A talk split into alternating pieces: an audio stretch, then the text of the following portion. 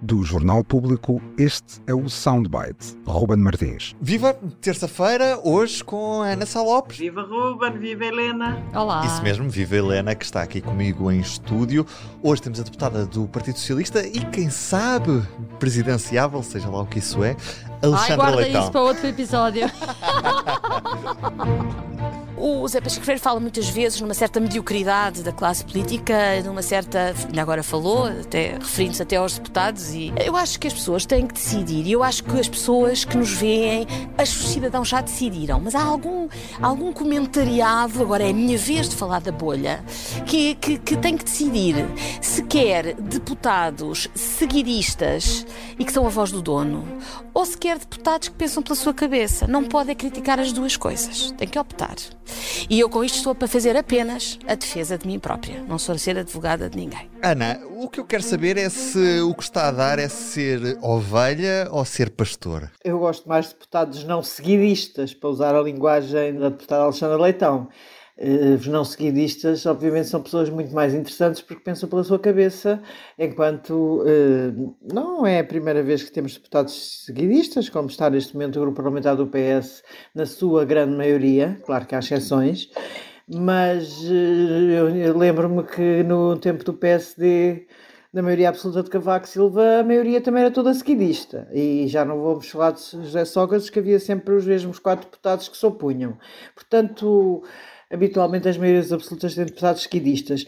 O problema dos deputados seguidistas e não seguidistas, e agora notou-se isso com o Pedro Nuno Santos, aliás, no comentário dele, eh, comentário entrevista, aquilo ainda não encontrou o sítio, o, o sítio certo, mas ele falava, co- confirmava a notícia que deu ao público, tiveram a falar disso, a notícia de que ele, apesar de defender a devolução total do tempo de serviço dos professores, votou contra, como irá votar a favor da privatização da TAP e uma data de coisas contra a sua consciência.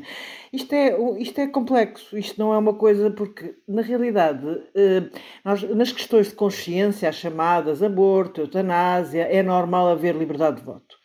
É, é consentida. Mas em muitas outras questões, votar contra a bancada dá, dá alguns prejuízos. Portanto, claramente, Pedro Nuno Santos e a própria Alexandra Leitão não estão disponíveis para fazer o papel. São, não são seguidistas em discurso, dão a sua opinião, mas depois vão assumir toda a disciplina partidária. Isto faz-me lembrar.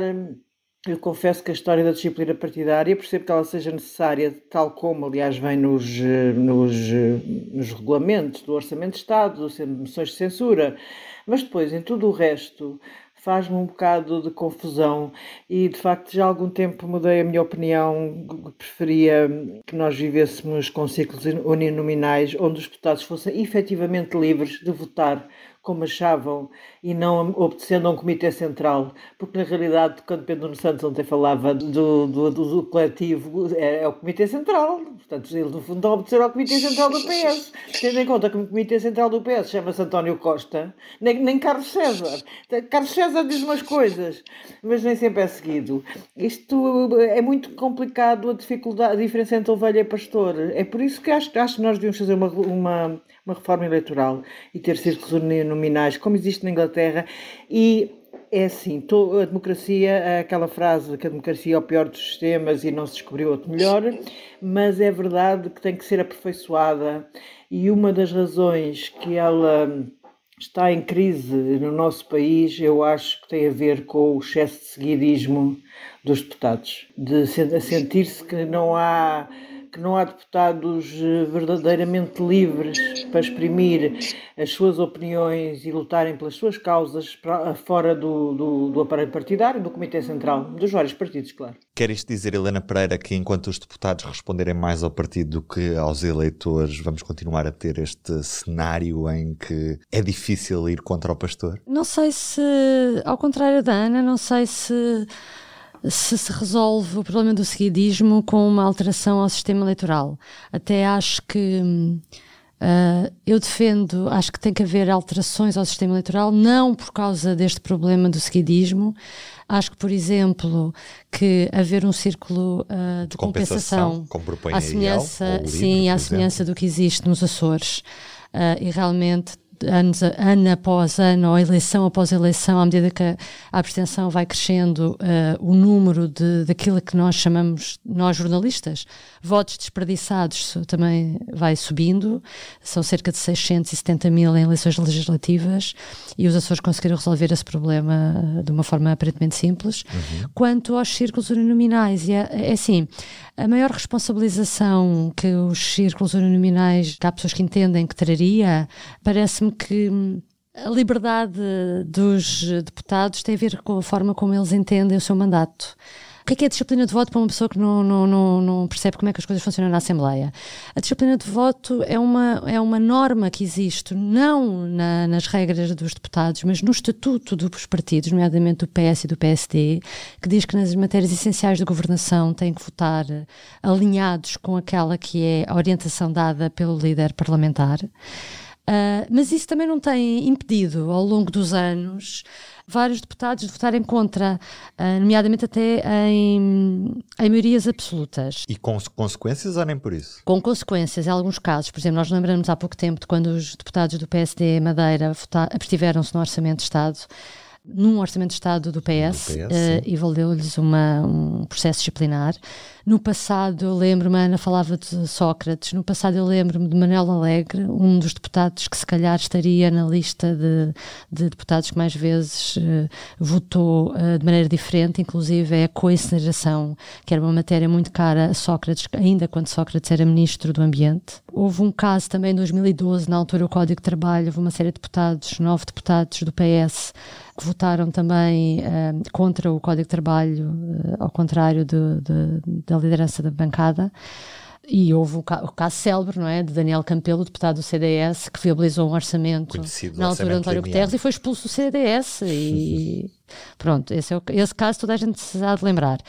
O que me parece é que o seguidismo dos deputados tem mais a ver com a forma como as pessoas são escolhidas para a formação de listas e nasce logo aí o problema, porque normalmente há líderes que querem uh, controlar, uh, controlar, uh, controlar, saber com que contam, porque sabem que as pessoas não vão ser muito rebeldes tem mais a ver com isso.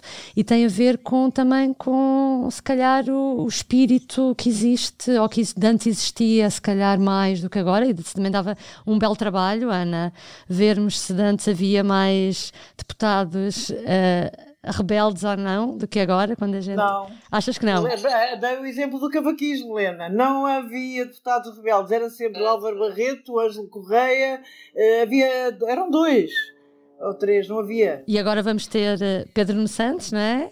Ontem ele, ele basicamente deu a entender que na TAP não ia cumprir disciplina de voto nenhuma, que ia votar aquilo que se chama votar de acordo com a sua consciência, mas eu acho que eles, em princípio, esperamos todos os deputados votem tudo de acordo com a sua consciência. Também é uma expressão um bocado irritante. O problema é que não. É que, aliás, o Pedro Nuno Santos o que disse era que a disciplina de voto é que era estava em primazia relativamente a Portanto, é muito curioso ver a questão da TAP. Ele não queria ir por aí, de facto, explicar muito, mas seria, será escandaloso se Pedro Nuno Santos votar a privatização da TAP. Eu aí acredito que ele também não irá tão longe. E já agora, Helena Pereira? Olha, já agora gostava de falar sobre uma notícia que o público deu no fim de semana. Um dos reféns israelitas feitos pelo Hamas no dia 7 de outubro uhum. tinha pedido há dois anos a nacionalidade portuguesa ao abrigo da lei dos sefarditas. Nós noticiámos isto porque, entretanto, a sua advogada pediu, com um caráter de urgência, ao Ministério da Justiça uh, que o processo avançasse e, uh, depois de ser tornado público pelo público, Uh, hoje uh, o, o, Ministério da Justiça já deferiu esse, esse pedido e isto só para comparar com o caso até agora mais rápido que havia, que era do milionário russo Abramovich, que Roman Abramovich, que acho que tinha demorado dois meses. Ana Sá Lopes, já agora. Também aconselho uma notícia do público, da Maria Lopes, sobre a maçonaria queria fazer uma sessão, queria fazer um uma sessão histórica, uma coisa séria na Assembleia da República, mas como o tema maçonaria é daqueles que põe toda a gente em pânico, eh, Augusto Santos Silva, que deveria ter aprovado ou ter despachado, era um despacho que ele poderia ter feito imediatamente, mas quis ouvir todos os grupos parlamentares para saber o que pensavam sobre uma sessão que é perfeitamente histórica, perfeitamente normal E quer dizer, eu também sou contra todo o, o que se passa é muitas vezes a maçonaria, tal como outros grupos de, de pressão e grupos de interesse e, e associações, funciona como um lobby complexo, muito. Mas não é o único lobby da sociedade portuguesa e cada vez tem menos influência. Dá-me vontade de rir como a maçonaria continua a agitar as pessoas desta maneira, quando uma sessão que é totalmente histórica, mas é que o próprio Presidente da Assembleia está em papos de aranha sem saber o que, é que, o que é que vai fazer. Ah, e só acrescentar uma coisa: muitos Presidentes da Assembleia da República, há quem que quase todos, eu acho que quase todos não, foram, hum, foram membros da maçonaria. Mas não o deixaram no registro de interesses que têm de publicar na Assembleia da República. Ana Sá Lopes, Helena Pereira, está feito por hoje. Hoje tivemos sons da CNN do programa Princípio da Incerteza. Até amanhã. Até amanhã. O Soundbites é um programa de Ana Sá Lopes, Helena Pereira e Ruben Martins. A música original é de Ana Marques Maia. Siga o podcast na sua aplicação preferida para não perder os novos episódios. O público fica no ouvido. Na Toyota, vamos mais além na sustentabilidade e preocupação com o ambiente ao volante do novo Toyota CHR. Se esse também é o seu destino, junte-se a nós. Cada escolha conta. E escolher o um novo Toyota CHR é escolher destacar-se. Saiba mais em Toyota.pt.